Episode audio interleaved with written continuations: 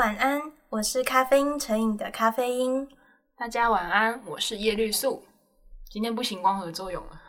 今天不想晒太阳，今天今天外面好冷哦。今天想当个闲聊仔。对呀，啊，我们上个礼拜呢，还是讲了快一个小时的《霸王别姬》，很好笑诶，就想说啊，我们每一篇都讲到快一个小时，那我们就把它拆成上下两集好了，就就变成两集都讲了一个小时，怎么会这样呢？但我们今天会努力加快脚步。那今天我们的节目呢，就是主要是针对角色，然后来分析他们在小说跟电影里面的不同。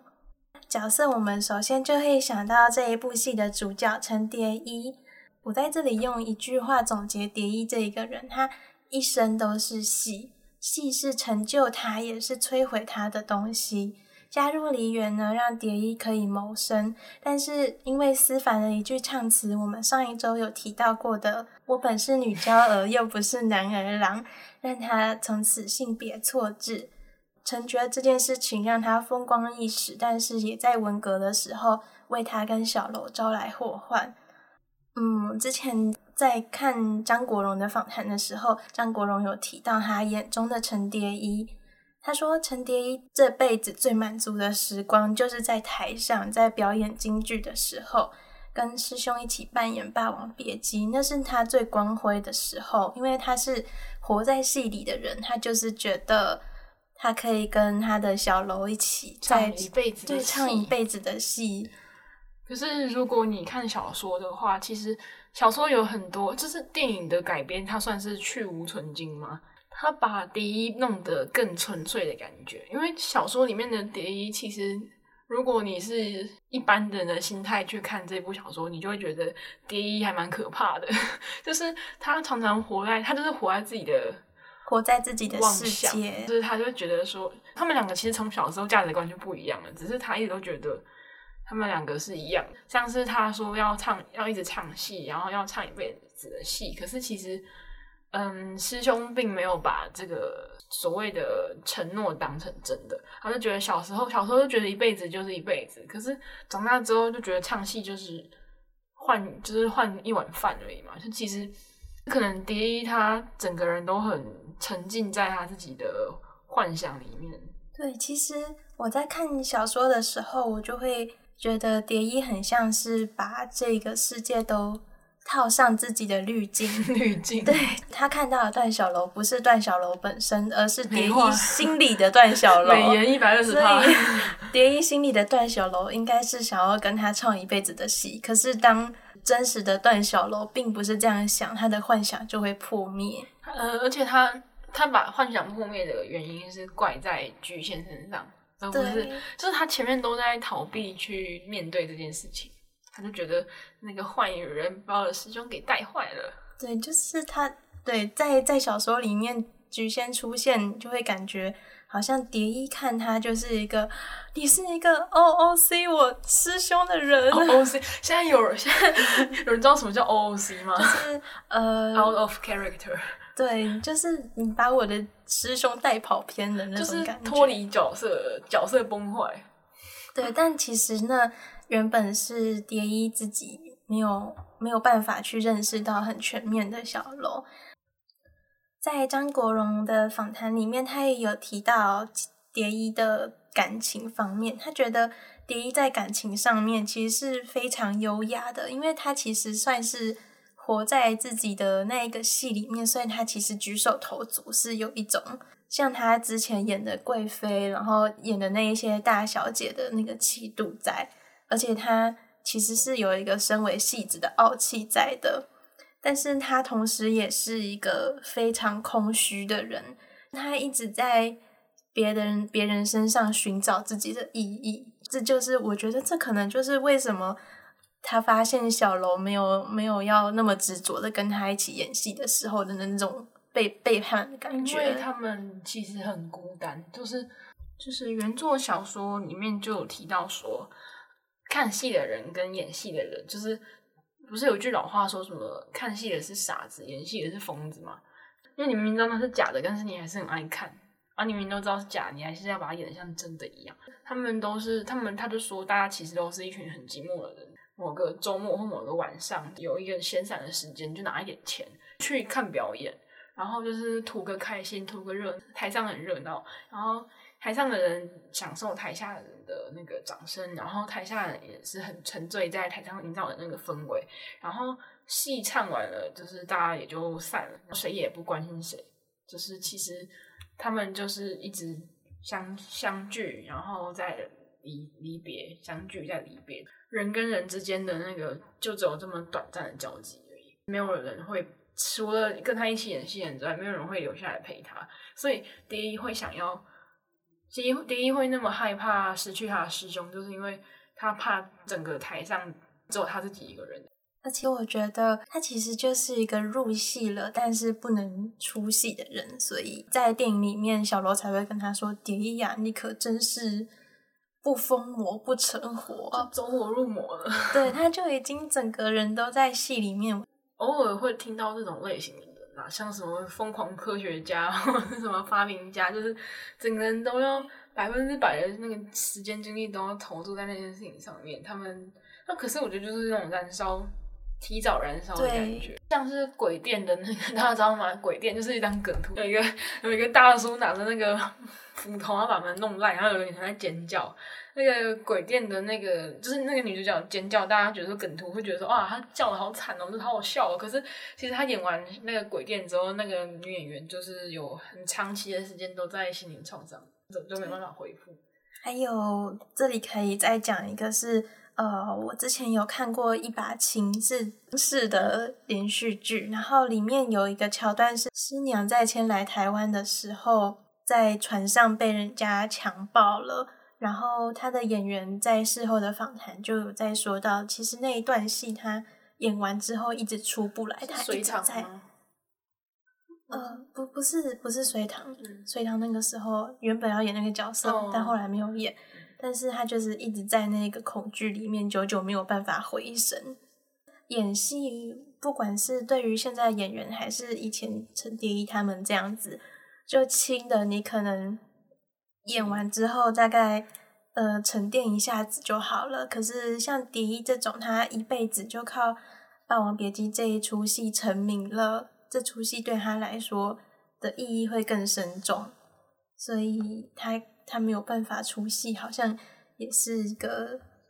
算人之常情嘛，就演戏的人无可奈何的地方。嗯，我们讲了蛮多敌意的事情，然后。其实小楼也有一些事情可以讲，但是可能大家会觉得看电影或小说里面，其实小楼都不是一个非常讨喜的角色。对，我觉得他就是真的，就是我们前面讲的，他比一般人还要懦弱。小楼其实一直都把唱戏当成吃饭的工具，他吃饭工具是可以是可以换的，就是像他娶了开玩笑之后，他娶了菊仙之后，他就跟菊仙就是拿一点钱去买西瓜，他们就是摆那种摊贩。他们就去卖西瓜了，所以蝶衣就没办法谅解他。可是我觉得小楼的想法其实就是比较单纯的，就是觉得说，嗯，这个年轻的时候可以唱唱戏，可以可以吃饱饭。可是，呃，成家立业了啊，就是可能还是会觉得说，嗯，不要再当戏子会比较好，就是不要再抛头露面之类的，就是洗尽铅华，过着朴实的日子吧。对，可是。我们我自己会不喜欢小罗，是因为小罗他他在小说里面他说他其实一直都知道蝶衣很喜欢他。小说的结局是他们两个老的时候六七十岁的时候又在香港见面了。然后那时候是小楼是偷渡到香港的，因为以前香港还是那个英国的领地啦。嗯，可是大家都向往香港，因为香港比较自由，比较繁荣，就是他们都会从所谓的内地逃去香港，就是。所以就是小楼是偷渡去香港的，可是蝶衣是比较正大光明的，因为蝶衣是担任担任那种，因为那时候已经结束文革了嘛，就是那个古那传统的文艺又开始盛行了，所以就是蝶衣去担任那个一个剧院的艺术艺术指导吧，艺术总监之类的，就是蝶衣的身份地位是比较高的，结果。他们两个反正见面就想说两个老头子聊聊天就好了嘛，就也就是蝶衣也已经早就已经沉淀了，他就觉得说啊没有关系，已经过去了。可是小楼小楼的那个回应，我会觉得是读者都会很生气，就是他就是叫他问蝶衣可不可以帮他找那个菊仙的骨灰，因为蝶衣现在有钱有势，然后其实那个蝶衣就说你是不是就是，其实他一直都知道，而且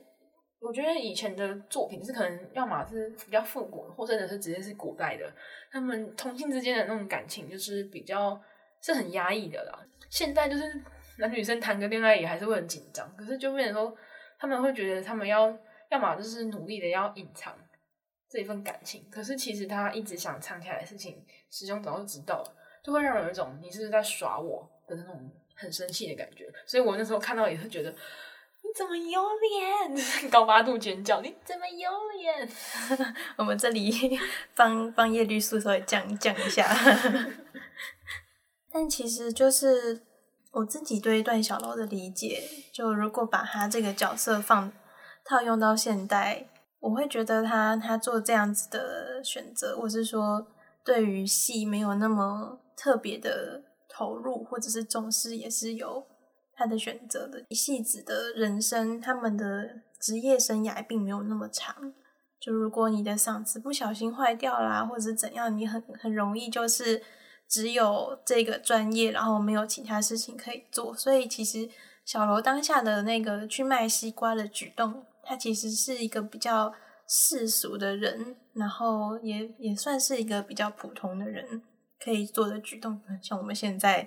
呃，如果你稍微套用在小楼身上，就不会特别觉得说，呃，他背离，就是不是说背离蝶衣，就是他不把京戏剧放的那么严重，放的那么重，是就很有情有可原的。正常的来说，就是对，就是他就是一份工作啊。现代人哪有一个工作可以让人？现在已经越来越少人可以同一个工作做一辈子了。老一辈的人都觉得说，应该要做好一份工作，就资历很重要。就是现代的人会觉得说，可是现在其实我们都会，大家都会鼓励说，年轻人要多尝试啊，就是斜杠。对，现在活，现在要活下去，绝对不是只有一个工作可以做嘛。像嗯，福贵他，我们之后要讲的活着，福贵他很废啊，可是对，可是他还他很爱唱歌，所以他后来就跑去唱皮影戏，然后小说就是那个。活着的小说里面，福贵是跑去学种田啊，但是一开始种的很烂，可是后来还是有种出东西。就是我之前我们上一集就有说，有人的评价是觉得他跟《Nineteen Hundred》就是觉得蝶衣跟《海上钢琴师》的主角很像。就是我们那时候就有讲，他就是没有那个勇气跟那个力气去面对，就是要改变这件事情，没有那么多心力放在跟现实接轨上面。嗯那刚刚谈到小楼的价值观啊，怎样？咖啡因我本人呢？满腔的 渣，没有什么讲出来了，没有营养的评价。谢谢你的意见。对，呃，第一次读段小楼，或者是不管是看小说还是看电影，好了。你前面我前面说他渣，你帮他讲话，现在你又说他是很渣哎。对啊，对，可是那个是在我刚刚平凡的部分，是他在戏曲的部分。Okay, 那我现在讲到他的人品上，人格缺陷，等一下太大声。但但后来又又想想，就如果再放在他们那个年代，就他如果对蝶衣的认知是比较片面的，认为他是一名同志的话，作为一个。就是直男，然后段小楼算同志，因为对，可是可是小楼对他的认知可能没有到那么深，因为小说里面没有写的，就是他的性别错乱这件事情没有没有很明确。但是在电影里面，如果蝶衣的性别认同已经是女性的话，那其实蝶衣应该要算是异性恋。对，但是如果我们要讲这么细的话，但是如果我们从小楼的角度，我们从一九七零年代的直男的脑袋里面就想，你喜欢我，你是你是那个，对，所以他他没有办法回应蝶衣，或者是他不敢回应，或者是因为小说还是电影，他们其实都是比较多从蝶衣的角度来看，所以我们很难知道小楼心里在想什么。所以其实我们不知道小楼他到底是他认知到蝶衣喜欢他，但是他是不敢于面对呢，还是不想面对呢，还是根本就不屑面对呢？这些就是我们没有办法得知的事情。而且我觉得小楼这个人还蛮残忍的，就是不管是小说还是电影，其实都是有一种。而且因为蝶衣那时候为了救他，还跑去给日本人唱歌，然后结果他唱完之后就被小楼嫌弃。小楼就骂他什么，怎么会给日本鬼子就吐他口水，我就觉得说你这个人真的是可以下去，就是宝宝去找四爷好吗？四爷疼你，我真的是会觉得葛优葛优以前很帅好吗？葛优不考虑一下吗？他 就头很痛啊，就是我就觉得他说他很残忍，是因为。他每次他就是都不回应那个蝶衣，很明显的在示好，或是蝶衣很需要他的时候，就是他通常都不会去回应。他通常都是说他要照顾菊仙啊，菊仙怀孕啊，菊仙有小孩啊什么的。可是，在那种真的又很危急的时候，他又会跑出去说要照顾他的师弟。我就觉得有时候觉得说，你要不要干脆让蝶衣就这样死掉就好了？就是他也不用痛苦，因为他每次去救蝶衣，蝶都会有一种啊，他果然还是很爱我的。就是他又会陷入那个，他就是各种滤镜跟妄想，再加上妄想，就是妄想一直在堆叠，然后到最后又彻底的破灭的那种感觉，就会觉得说，你要不要干脆就是赏他一个痛快，就是说我们就是兄弟就好，然后不唱戏也是兄弟哦，就是你就把话讲清楚就好。但是我觉得可能也是因为，我觉得讲的邪恶一点的，可能是因为蝶衣有利用价值，因为蝶衣的表现其实比他还要好，就就算蝶衣在那边。抽鸦片，虐抽鸦片，然后让猫咪也一起抽鸦片，然后就是蝶衣有时候也是很放浪形骸，可是蝶衣在艺术上面的成就还是会还是比他高，所以我就会有一种他是不是觉得留着蝶衣以后要靠人，还可以找人找个靠山去靠，就是邪恶一点的话啊，但这都是我们的揣测，就是毕竟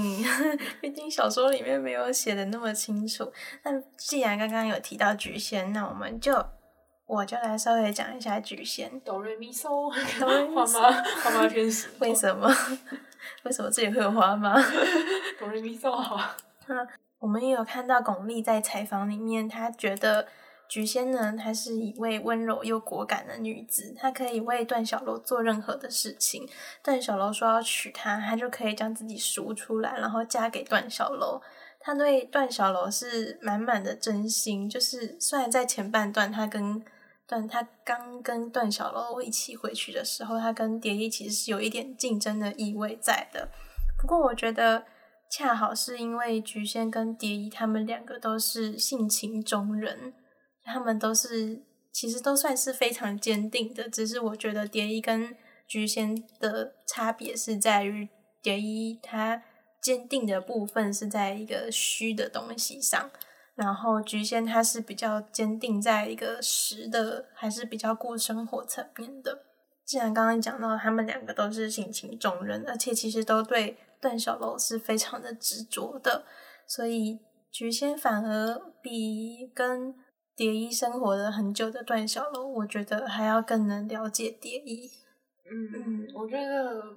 就是要一直讲，我觉得编剧真的是改得很好，因为。你看小说的话，你就会觉得很烦，就是很像八点档，就是两个人在那边 抢一个 抢一个痞子的那种感觉。对是像嗯，第一就是第一有一幕在电影里面是他毒瘾发作，鸦片鸦瘾鸦片瘾发作，然后他就一直在喊他娘，就是是菊仙把他抱起来哄他的。小说里面也是有这样，可是小说里面就是轻轻的带过而已，并没有花。这就是在小说里面，他就是一个。小小的意外，就是他们基本上他们两个的状态还是维持在就是针锋相对，是一个敌对状态而已。可是我觉得电影改编之后，就他们两个就没有那么露骨的在在那边呛对方。嗯，可是后来那个他们不是要被逼着要批斗吗？是小说里面就还蛮惨的吧？就是他们三个就是互相互相批斗，对，就是。虽然说就是批斗完之后，他们就私底下说：“哎哎，你不要你不要放在心上啊！”就是刚刚不是讲真，可是其实我觉得会讲出来的，谁不会放在心上？对，都都被伤害到了。对，哎，好可怜啊！对呀、啊，但是在呃电影里面文革里，第一他是把他跟段小楼定情的那一把剑，不是定情，对，是他们一直很珍惜的那一把宝剑丢进了火里，还是菊仙？很努力去把它捡回来，然后再给蝶衣的。就其实因为这几个片段，就编剧把他们串在一起，就会让大家觉得，啊，他们其实也没有那么像小说里面那么针锋相对，就是编剧的重要性就在这里凸显出来了。然后呃，我觉得我们差不多就是反正我们可以总结一下，就是我们觉得。第一，这个人呢，在现代的话，他就是那种个人风格很强烈的天才影星之类的。对。然后就是你会喜欢，如果你是他的粉丝，你会喜欢看他在 Instagram 或者在 Facebook 或是他们应该用微博吧？不过我觉得随便啦，就是红大咖的话会红到国外嘛。香港人，香港人应该就嗯，先不要管三次元的事情，反正就是，就是我们觉得他如果是现代艺人的话，他就是那种。个人特色很强烈的，然后也是好评跟负评也都一样很多，就是会被招什么在在国外在吸大麻还是什么的。嗯、可是他大家说，可是他演戏演的很好啊，你来演啊。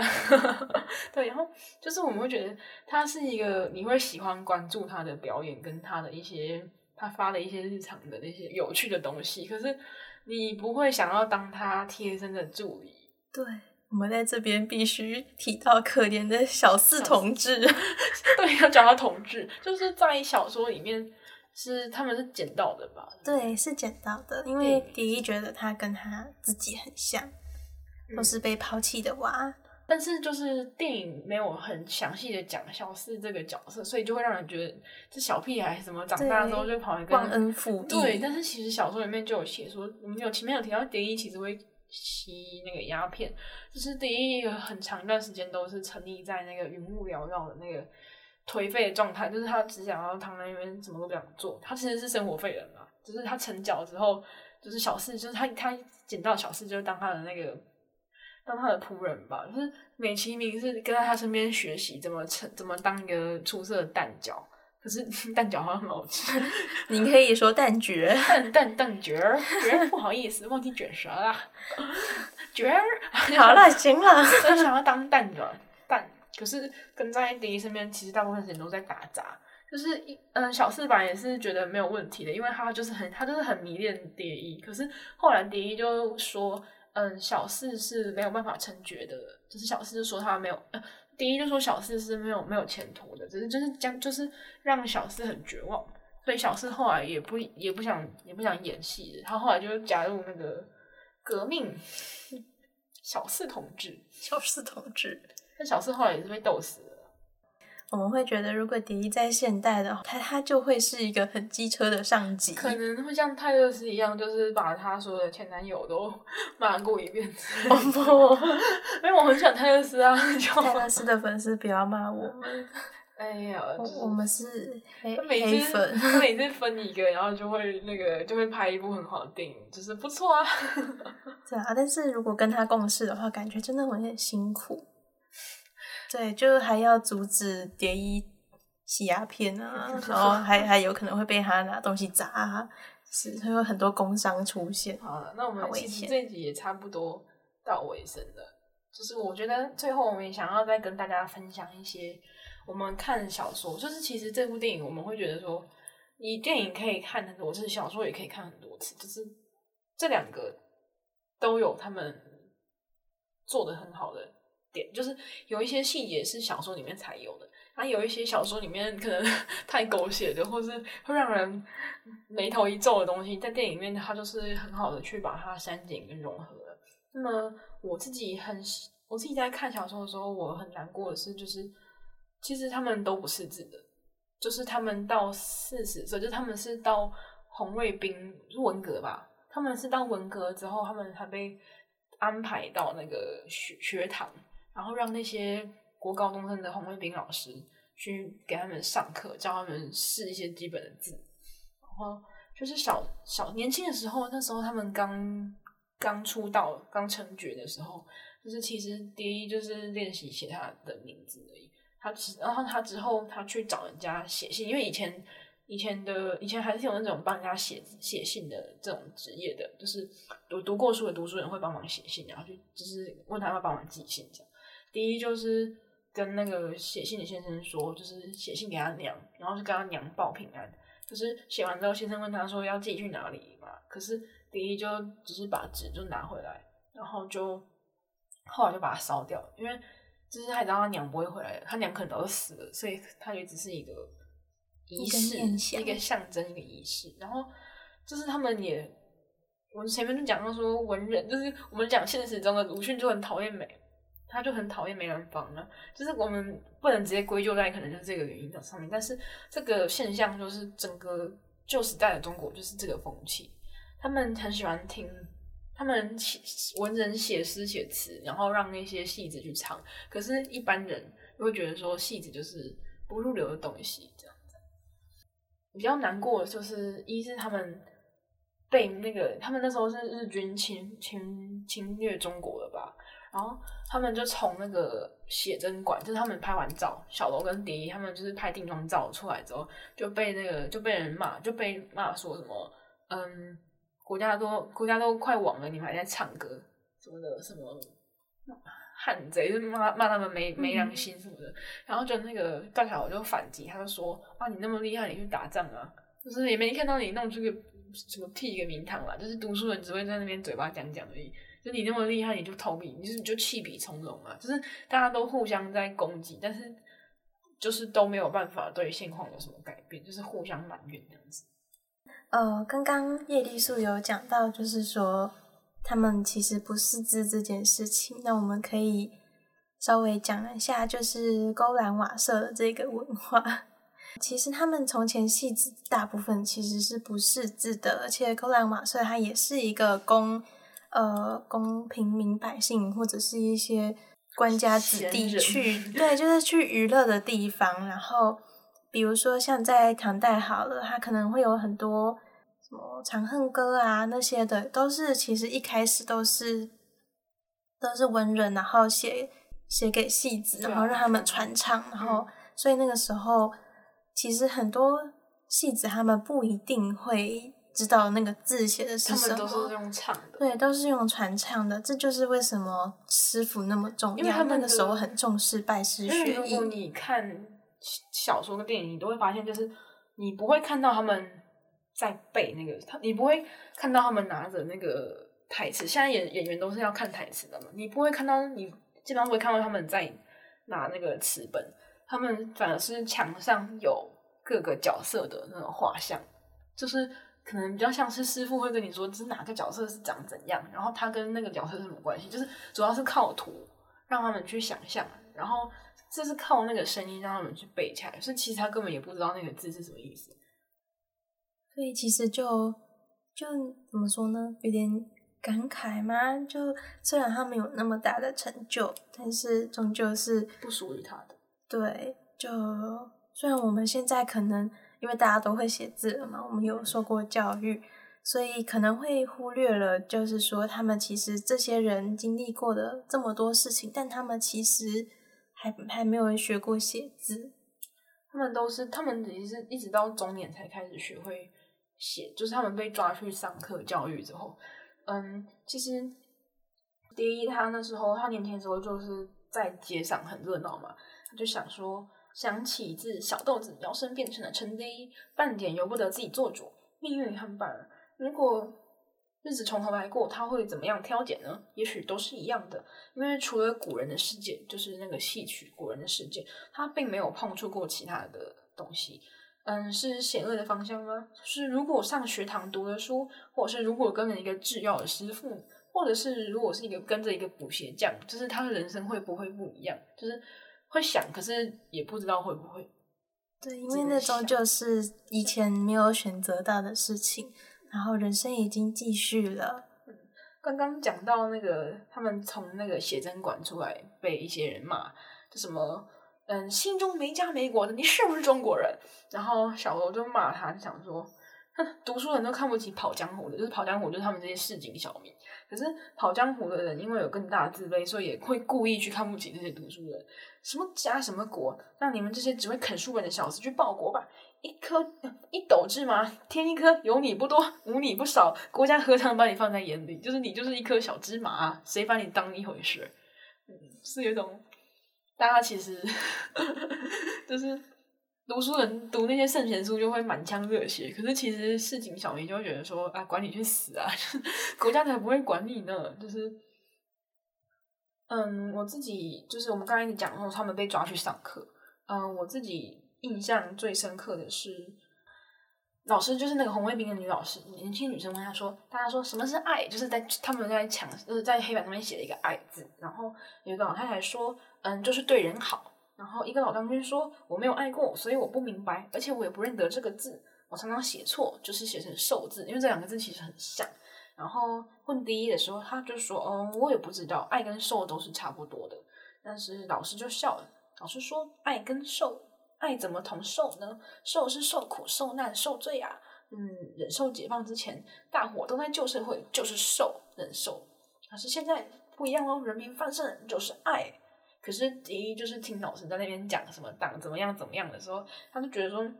就是脑袋里面想的都是“受”这个字，他就觉得说，那心就飞到老远了，心不见了，所以爱字就不成了爱。为什么没有心？就是有点像在，真的是真的很玄，就是到底是他没有心，还是谁没有心，还是他们都搞错了呢？到底什么是爱呢？哎呀，哎呀，好悬哦。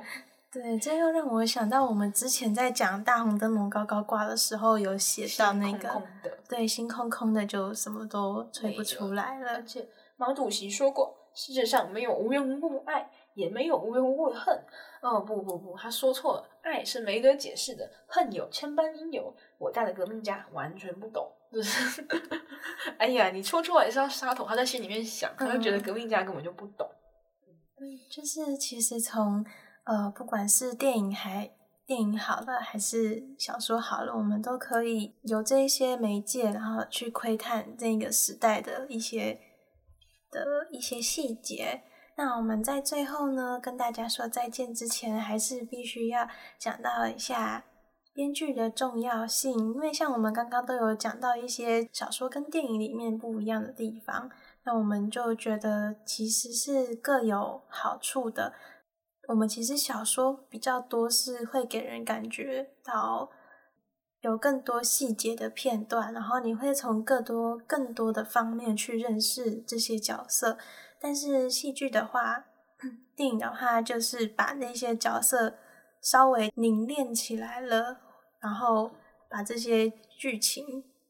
小说里面的剧情剪裁出来。其实那我讲的话就很像。编剧是裁缝师，然后小说是布料，布料编剧就是把它们裁剪，然后重新缝合成一个很合身的衣服的感觉。哇，中文系的，